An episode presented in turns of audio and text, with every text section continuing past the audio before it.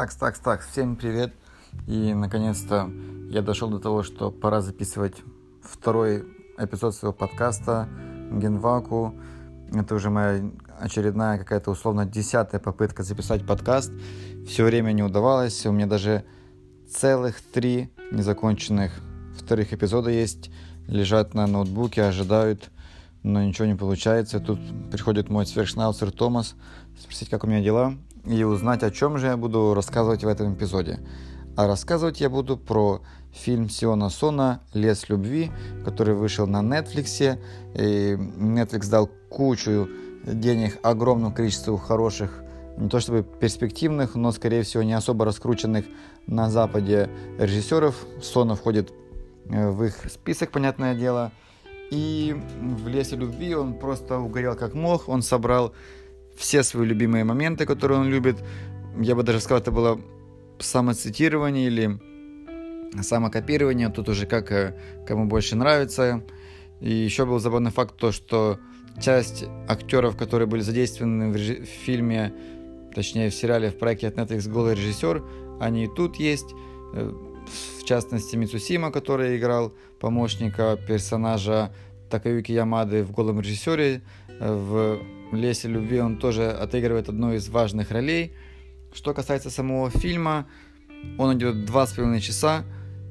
Там якобы есть весь тот самый жесткий градус безумия от э, Сона, но такое ощущение, что он решил реально просто якобы дорвался до огромной аудитории западной, официально там, конечно же, были показы других фильмов его. И, например, даже я помню, когда был «Почему ты не играешь в аду», я твитил об этом у себя в Твиттере, и какой-то чувак для фестиваля где-то в Южной Америке, он собирал твиты про этот фильм и сделал потом огромную презентацию, и мой твит тоже туда вошел, просто радость и успех.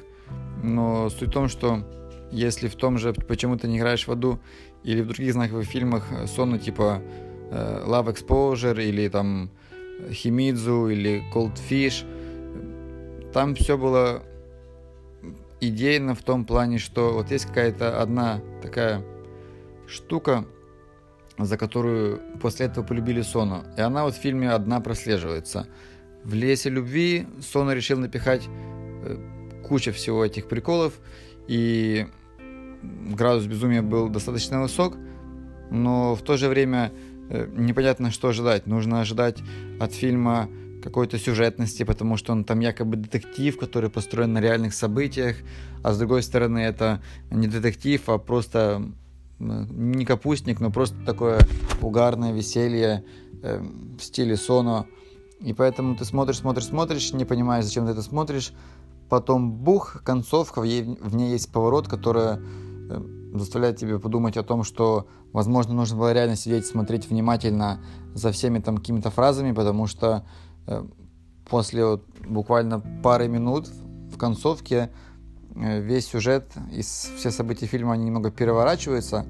Есть один момент, который делает фильм лучше, как по мне, потому что он добавляет сюжетности, и ты понимаешь, что все-таки это было не зря, все это два с половиной часа. Но есть же другой момент, который, наоборот, делает фильм чуточку проще, немножечко глупее, но в целом не делает его хуже. Это, как по мне, это просто идеальный фильм, вот, «Лес любви», чтобы просто вкатиться в фильмографию Сона, потому что там огромное количество фильмов у него, и если хоть какой-то моментик из этих двух с половиной часов понравится, то дальше можно спокойно в открытую уходить э, в плавание по фильмам Сону и найти для себя очень много хороших вещей, которые один фильм из его коллекции он точно зацепит и придется по вкусу и будет огромный просто восторг. Поэтому спасибо Netflix. Насчет Сону, возможно, спасибо, возможно, нет, потому что если э, вы старый фанат Сону, вряд ли вам понравится что-то из этого. И это даже не то, чтобы, как делает э, аниме-режиссер Кунику Икухара, который известен тем, что он снимал Sailor Moon, потом Утену, и потом еще пару сериалов, э, между которыми вот между Утена и следующим сериалом «Пингвиным барабаном» было почти, почти 11 лет, и что-то такое прошло. Эм, но вот, допустим, после того же «Барабана», после 2011 года, вышло еще, если не ошибаюсь, два сериала, где Кухара просто уже снимает не то, чтобы он самоцитируется или самокопируется, он просто делает это для себя. Сон уже в лесе любви это делает не для себя, а просто, скорее всего, как э, типа шоу Рил, какие-то тизеры к его прошлым работам.